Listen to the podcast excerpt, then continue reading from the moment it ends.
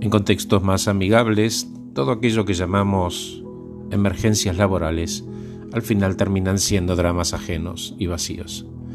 Me dice Luisa, dejé de reaccionar y la gente empezó a buscarme con más frecuencia y a manifestar sus situaciones sin culpa, sin considerar los problemas y con propuestas de solución. Comenzaría a concentrar la energía en hacer el trabajo bien desde la primera vez, alejado del chisme de Radio Pasillo y la histeria de la política.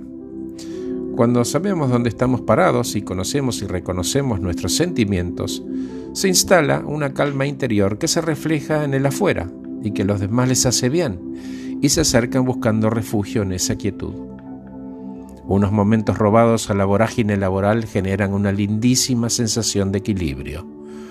Es ahí cuando uno elige transformarse en un facilitador.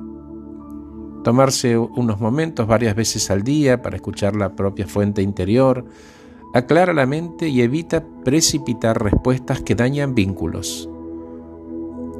Cuando elijas abrazarte en tu control vas a comenzar a responder en lugar de reaccionar. Y si antes de responder escuchás y repreguntás con la sana intención de entender, alejado de las ironías y la desaprobación, va a ser mejor para todos. Aprender que no es la vida la que tiene el control sobre uno, sino nosotros mismos. Cuando un grupo aprende a elevarse como unidad, el trabajo en equipo deja de ser competitivo para ser cooperativo y coordinado.